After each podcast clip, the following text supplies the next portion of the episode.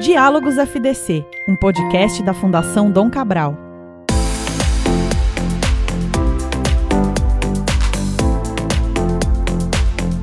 Olá para você que me escuta agora, seja bem-vinda e bem-vindo a mais um episódio aqui dos Diálogos Fundação Dom Cabral. Eu sou Tomás Castilho e hoje eu tenho o prazer de falar com o Yuri Fang, cofundador e CEO da Galápagos Jogos. Tudo bom, Yuri? Como é que você está? Tudo bom, Tomás? Obrigado aí pelo, pelo convite. E bom dia, boa tarde, boa noite para os ouvintes que, que podcast se consome a hora que você quiser, né? Então, exatamente. É, fica essa, essa, essa abertura aí. E lembrando assim, queria até falar para o público, antes de tudo, né, que eu sou um, um consumidor aqui da Galápagos Jogos, tá? Então, não, mas não é por isso que nós chamamos o Yuri aqui, é, para falar especificamente da natureza de se trabalhar jogos no aprendizado, no treinamento, e até essa foi uma das, das origens da Galápagos Jogos, né? Vocês surgiram como uma organização focada em trazer esse universo dos jogos para o aprendizado. Explica um pouco para a gente essa, essa história aí, Yuri. Bom, em primeiro lugar, bom saber que você, que você gosta dos nossos jogos. É, a gente não tinha conversado sobre isso, então, então, então já é um, já é um, um ótimo ponto aí para a gente começar. É, realmente, a nossa, a nossa história ela passou pelo, é, é pelo uso do jogo como uma ferramenta lúdica, né? É, para treinamento principalmente. A gente começou lá, lá em 2009, 2010 e a gente fazia aplicação de jogos muito para assessment, é, para recrutamento, seleção de, de, de candidatos. E, e, a gente acabou nessa época é, conhecendo os jogos modernos, né, que são os jogos é, aí que, que mudam um pouco do, do, do, protagonismo da mesa, né? Que a gente gosta de falar que quando você está numa mesa jogando um jogo moderno, o protagonista é você e não o próprio jogo, né? E a gente, a gente é, é, acabou pegando jogos e, e, e utilizando como ferramentas para principalmente essa parte de recursos humanos. A gente também fez muitos trabalhos para marketing, mas a maioria foi, foi mesmo para é, RH. E a gente até depois é, mudou o nome da empresa, a gente acabou segregando a empresa, chamou de Darwin Jogos, essa empresa que cuidava do ambiente corporativo, né? E foi uma experiência muito legal, porque a gente pôde, pôde aplicar muito dos, dos, dos jogos que antes a gente nem estava publicando ainda, né? E a gente conseguiu é, colher muita informação, é, colher muito dado para que depois a gente pivotasse como empresa e aí se consolidasse como, como sendo hoje a maior editora de jogos é, do Brasil mesmo.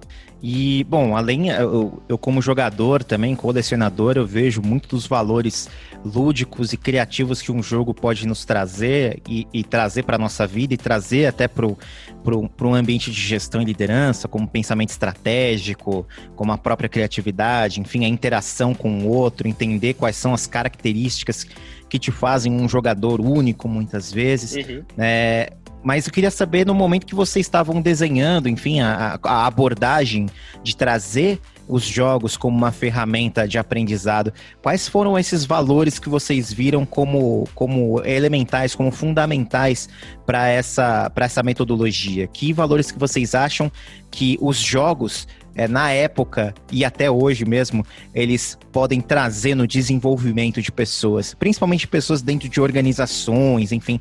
Qual é a uhum, visão que você uhum. tem disso?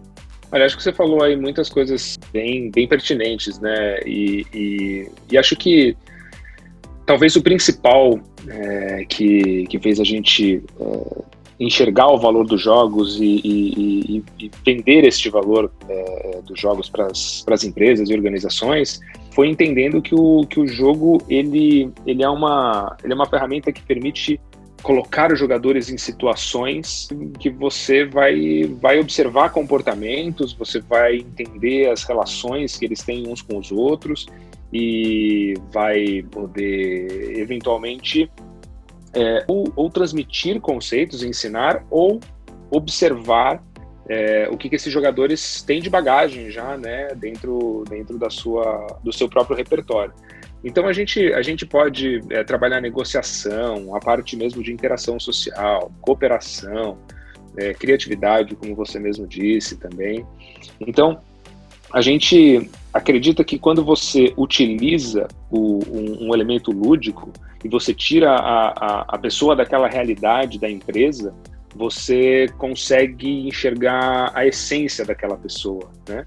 E uma das coisas que a gente é, é, é, também tentou fazer, talvez de maneira um pouco diferente do que estava sendo feito no mercado, era, era tentar tirar aquela coisa de ah, os jogos empresariais, né?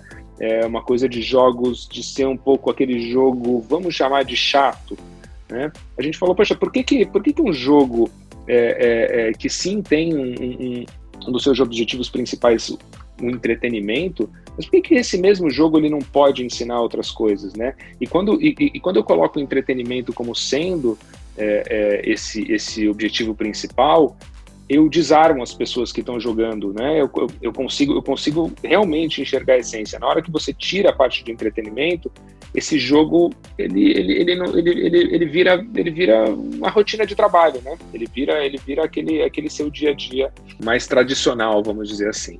Eu acho que assim, o grande valor do jogo é o aprendizado, né? Eu acho que quando a gente joga, é, a gente está sempre aprendendo. O jogo, uma das, uma das é, maiores características que um jogo é, é pode apresentar é a da adaptabilidade. Né? Você às vezes está ali é, se programa para fazer uma jogada, o outro jogador interfere é, naquilo de uma maneira muito direta. É, é, de repente você não tem aquele recurso que você precisava, você tem que fazer essa gestão de uma maneira, de, de uma maneira é, otimizada. Então, é, eu acho que num curto período de tempo você consegue expor as pessoas, os jogadores daquela atividade, a questões que às vezes vai demorar um ano dentro da empresa para que eles possam experimentar.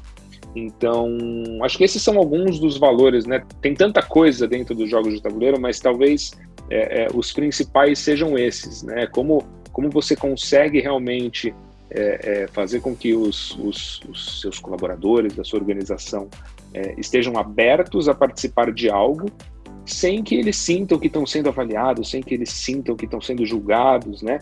E aí eles se soltam e aí sim a gente consegue trabalhar é, seja qual for a competência, seja qual for o assunto que a gente estiver pensando ali com aquela atividade.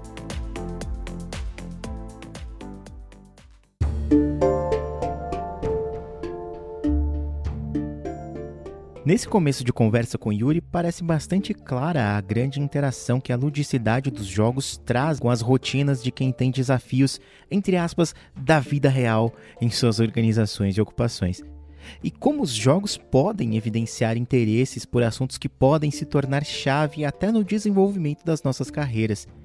Para reforçar um pouco esse argumento, eu pedi para outro entusiasta dos jogos aqui da Fundação Dom Cabral para dar o seu depoimento e também trazer o seu ponto de vista acerca dos jogos associados ao desenvolvimento profissional. Olá, aqui é o professor Paulo Vicente, da Fundação Dom Cabral, sou professor de estratégia minha paixão por estratégia começou justamente com os jogos de tabuleiro. Lá na década de 80, ainda com 14, 15 anos, é, quando eu comecei a jogar jogos de guerra, na época era uma febre nos Estados Unidos, estão chegando no Brasil através de algumas poucas empresas. Mas muito na época era importado mesmo. Depois eu fui fazer graduação e fui trabalhar no Exército, e no Exército trabalhava ainda com jogos de guerra e simulações, mas foi quando eu saí do exército e fui fazer mestrado em administração depois doutorado em administração, que eu comecei a trazer essa paixão para os jogos de empresa e usar a estratégia é, através dos jogos, jogos de tabuleiro, jogos de guerra, jogos de carta. Cheguei a ter uma empresa minha própria, a, GSA, na qual eu escrevia é, livros sobre RPG e, e nunca mais parei. Comecei a dar aula de jogos, e depois continuei trabalhando, desenvolvendo jogos, fiz dois livros na área de jogos. Os jogos ajudam a gente muito nas empresas, não só em treinamento, mas também em recrutamento e seleção, ajudam a gente a pensar estratégia, aprender estratégia, entender o mundo pelos olhos do concorrente ou de outros stakeholders do, do mercado. E boa parte da teoria de estratégia hoje é, ela é focada em teoria dos jogos, Claro, se suporta a teoria da decisão, a teoria da utilidade, a teoria da probabilidade, para fazer modelos matemáticos que ajudam a gente a entender melhor como jogar. Eu costumo dizer que a estratégia, fundamentalmente, precisa de pensar em duas regras que você aprende fundamentalmente com jogos.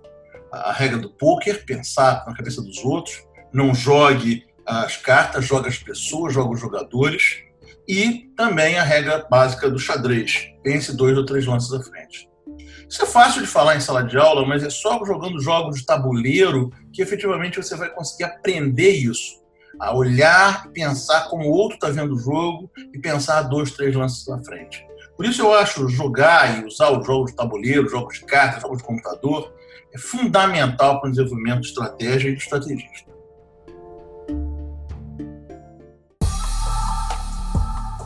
Nossa, você trouxe até um ponto bem legal que me fez pensar agora, que é essa coisa de, de ter a maior desenvoltura no momento do jogo, né? Parece que uhum. a gente, é o momento que traz um jogo para um ambiente corporativo, a gente cria um microcosmo ali dentro em que é. os jogadores, eles, de certa maneira, criam mais coragem para to tomar decisões de há dilemas que muitas vezes na vida real essa coragem não existiria por uma série de fatores, porque existe um, um, um backlash que pode ser muito grande no, na questão uhum. financeira, existem pessoas que são pelas quais você é responsável dentro de uma organização, seja como líder, enfim. Como é que a gente, na sua visão, como é que na sua experiência também, como é que a gente consegue transportar, como é que a gente conseguiria transportar esse sentimento de, de coragem do jogo, aquilo que a gente vê que, pô, nesse jogo aqui eu consigo, eu sou capaz de tomar decisões mais rápidas, sabendo que eu tô num ambiente seguro. Mas como é que a gente transporta esse sentimento para para a realidade, do, saindo do jogo e indo para a realidade? Eu acho que você tocou num ponto muito legal que você chamou até de microcosmo. E a gente até a gente até brinca. A vida é um jogo, né? A vida a vida tem um manual de regras. Você você começa o jogo é, com um determinado é, recurso, é, seja financeiro, seja emocional, seja enfim é, em todas as esferas. Você tem seus, os seus objetivos, você vai ter desafios. Então a vida é um jogo. E, e, e um jogo de tabuleiro é uma é esse microcosmos, né? Que você é, tá ali pode se soltar mais, como você mesmo disse. Essa parte que você tocou de, de, de, como transportar, né, essa, vamos chamar de libertação ou essa, ou essa, essa aversão ao risco, é, como é que você coloca isso na vida real? E aí eu, eu, eu, eu tenho uma convicção para mim que esse, esse é o trabalho do facilitador, né? É, o jogo por si só ele, ele, ele não é sustentável dentro, dentro da aplicação é, é, para uma empresa, para uma organização. Ele, ele tem assim toda, toda a inteligência a, a, e, a, e, a, experiência dos profissionais que vão estar tá, é, aplicando esse jogo é que vão fazer com que os aprendizados possam ser tangibilizados ali no dia a dia, né? Então, eu, eu, eu, eu, tenho convicção de que um, um bom debriefing, é, após a atividade, você revisitar aqueles pontos é, e não deixar né, aquela partida, ah, legal, jogamos aquele jogo um dia e, e, e foi muito legal.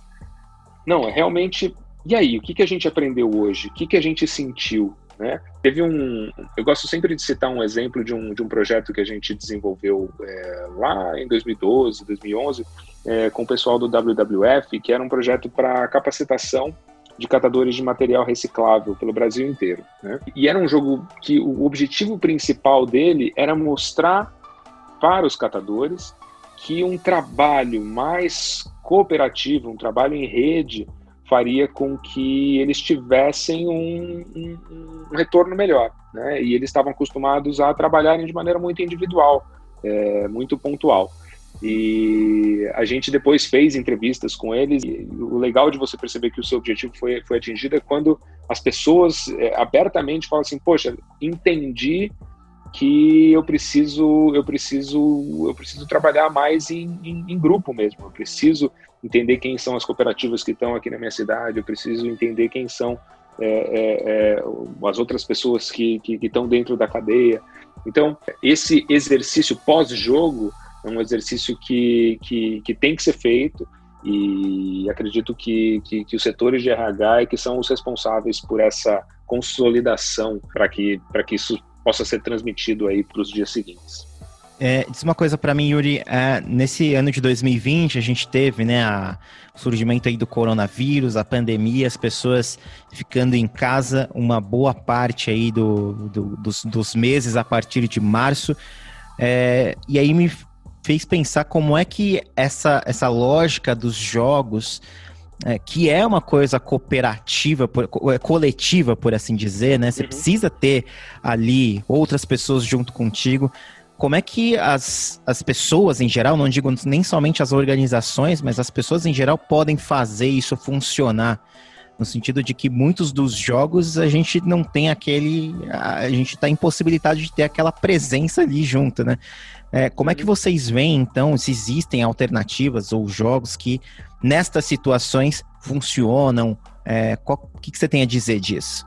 Olha, tem muita coisa para falar nesse assunto. A, a, pandemia foi, foi uma circunstância que, que acabou mexendo bastante com esse mercado, né? Eu, eu, eu tenho convicção de que quando a gente está falando de jogar entre amigos, né, pessoas que não estão na mesma residência, a pandemia pode ter dificultado, né, é, para algumas pessoas esse tipo de atividade. Por mais que hoje você encontre até é, sites onde você pode jogar online, é, é, é os jogos de tabuleiro mesmo, você tenha os, os, jogos de tabuleiro em versões mobile, em, em, em computador, é, mas, mas assim, não é a mesma coisa, né?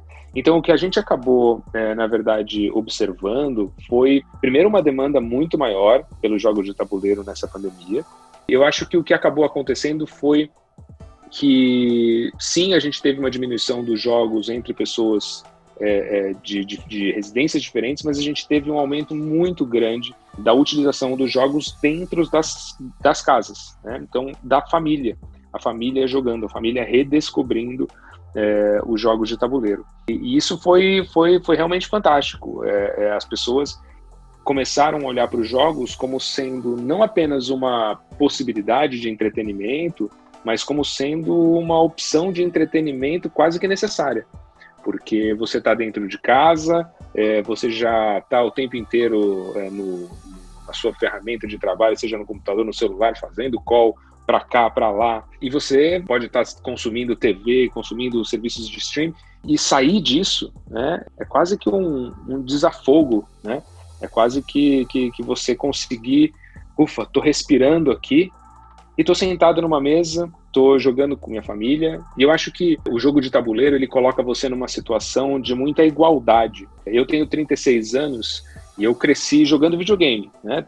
Jogos de tabuleiro, mas cresci jogando videogame também.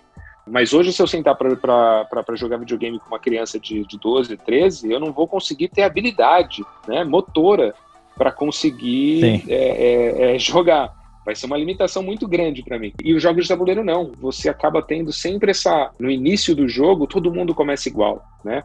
É, tirando alguns jogos assimétricos ou jogos que, que, que, que, fazem esse tipo de provocação, mas a maioria deles é, é, tem essa característica, né? Então todo mundo tem a chance de ganhar, todo mundo tem é, as mesmas condições. Então, eu acho que essas duas coisas foram muito significativas. Óbvio que a gente teve redução de, de eventos, é, que, que acaba sendo um dificultador, porque a experimentação é algo muito importante né, para os jogos de tabuleiro. É, não existe nada melhor do que mostrar o impacto de um jogo, seja dentro de casa ou dentro da organização, do que jogando. Jogando é a melhor forma, né? Que você realmente fala assim, ah, entendi, isso aqui foi realmente uma, uma experiência bacana, reveladora. E aí, a gente, nesse, nessa pandemia, a gente tentou criar algumas formas, né? A gente acabou disponibilizando alguns materiais print and play é, no nosso site para que as pessoas conseguissem aí jogar. A gente agora está com algumas iniciativas que, que, que, que, a gente vai chamar de Connect and Play. É, ao invés de print and play, tudo bem que tem muita gente que tem impressora, mas como é que eu consigo fazer com que as pessoas, é, às vezes com uma caixa de jogo, em uma, em uma das casas e com alguma alteração na regra, alguma, alguma modificação, que a gente possa permitir que as pessoas joguem durante o call. Né? E a gente tem jogos que, que são muito fáceis para essa aplicação. A gente tem um jogo é, chamado Black Stories, que é um jogo de enigmas. Né? Então eu posso aqui falar um enigma para você. Maria comprou um sapato e morreu na mesma noite. seu objetivo é descobrir o que aconteceu. Pode ter um monte de gente no call vocês me perguntam e eu só posso dizer sim ou não. Né? É uma, uma brincadeira tradicional de Enigma e a gente tem aí diversas edições desse, desse produto.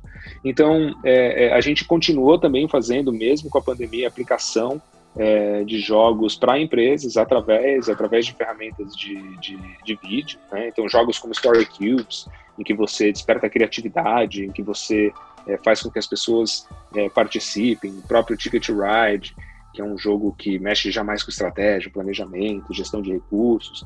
Então a gente teve que se adaptar, né? É, é, realmente, é, quando você fala do jogo de tabuleiro, é, o distanciamento social não é algo que ajuda é, o jogo de tabuleiro, né? Então, dentro do ambiente da, da, da, casa das pessoas, ok, mas fora dele, é, isso acaba, acaba atrapalhando. Mas eu acho que durante a pandemia a gente conseguiu conquistar um público novo muito grande e isso vai fazer com que cada vez mais pessoas joguem e se encantem com esse mundo dos jogos de tabuleiro moderno. Muito bom, Yuri. Minha última pergunta antes das nossas recomendações. É, queria saber se você acredita que se ainda há certo preconceito quanto à adoção de jogos como ferramentas de aprendizagem aí nas organizações. É, e como é que vocês, caso exista, como é que vocês costumam vencer tais preconceitos ou apresentarem os jogos para líderes e organizações por aí? Olha, eu acho que eu acho que o, o, o preconceito ele, ele, ele ainda existe. É, acho que não só nas organizações, né?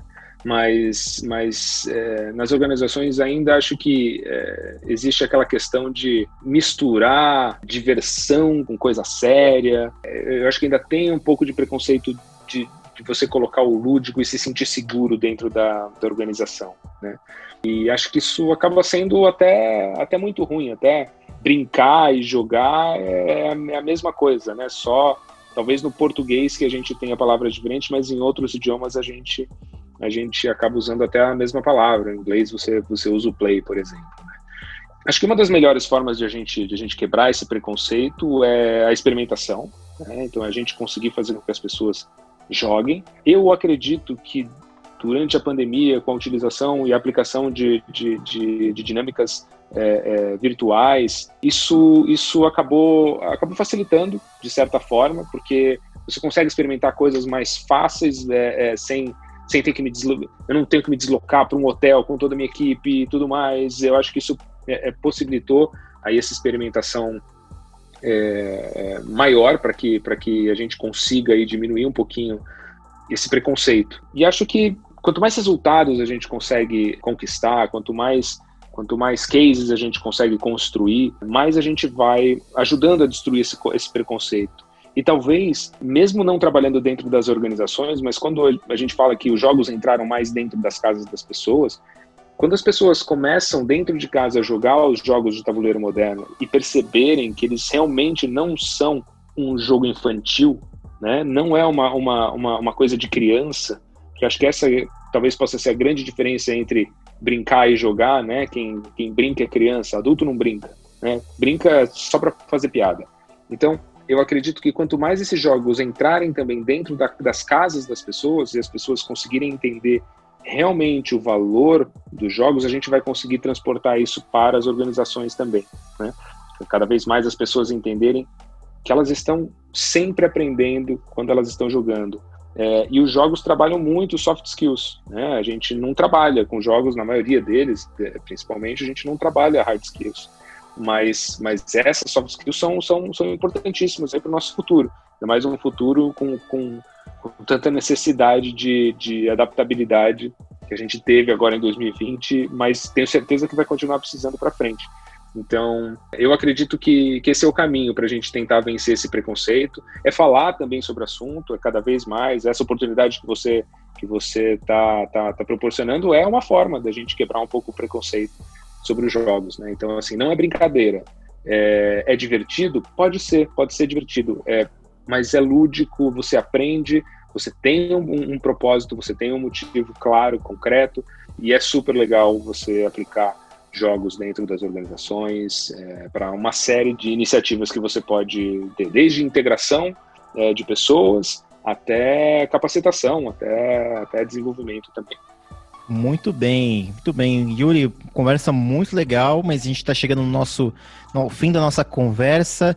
Mas eu, antes de terminar, fica aqui o nosso momento de recomendações. Se quiser trazer uma recomendação de livro, de filme, série, o momento é seu para recomendar o que você quiser. Tem duas séries que eu, que, eu, que eu assisti recentemente que eu achei muito interessante. São duas séries do Netflix. Uma, o nome é Solo Fértil, que é muito legal, que ela mostra é, como que funciona a, a, questão do carbono na atmosfera e como que, como que a, é, existe o sequestramento do, do carbono, muito legal. É, é, pelo menos para mim foi algo novo e algo, algo que, eu, que eu achei bastante interessante. E uma outra também, eu tô no, talvez por conta da pandemia, eu tô no modo salvar o planeta, né? E aí é, é, é, é praticamente um documentário do David Altenborough, que é fantástico, que ele mostra tudo que ele passou pela vida dele.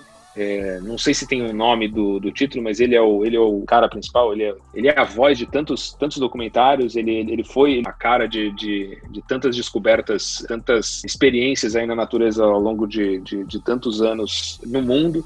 E aí ele fez como se fosse um, um apanhado do que, que ele viu e, e por que, que ele está preocupado com o caminho que a gente está tomando para o planeta. Né? Então acho que esses dois são bem legais. E olha, filme, filme tá difícil, a gente não foi no cinema em 2020, é, só vou ter coisa velha, melhor eu não recomendar. É, música, eu também sou uma pessoa muito muito antiga, mas eu vou, eu vou talvez recomendar uma coisa velha, mas que eu acho legal. É, eu, eu recentemente reescutei muitos novos baianos aí durante essa pandemia, e por mais que eu já tenha escutado, escutar de novo é sempre bom, então acho que, acho que vale essa recomendação velha. O jogo de tabuleiro é uma coisa velha, né? Mas ele tem muita inovação. É legal que, que às vezes as pessoas falam assim, é tipo vinil. Mais ou menos, porque o vinil é o mesmo vinil, né? Que você compra hoje, é o mesmo, igualzinho, tecnologia e tudo, não tem inovação. E os jogos de hoje têm muita inovação, né? Então, assim, pode ser papel, plástico, as pecinhas, madeira, mas a experiência que você vai ter é completamente diferente. Então, talvez eu ter escutado agora, a minha experiência foi completamente diferente depois de ter vivido aí um pouco, um, um, alguns anos a mais e depois de ter passado uma pandemia que ainda está andando, que, que ainda está rolando. Então, fica essa recomendação. Muito bom. Gente, a gente conversou aqui com Yuri Fang, que é cofundador e CEO da Galápagos Jogos. Yuri, obrigado aí pelo tempo, pela conversa. Muito bacana esse episódio. Obrigado mesmo. Tomás, obrigado a você pela oportunidade. Foi um prazer poder falar com você e para os ouvintes aí da Fundação do Cabral. Então é isso, nós ficamos por aqui nesse episódio. Ele teve produção editorial de Cintia Lamonier e Tomás Castilho. Um grande abraço e até a próxima semana.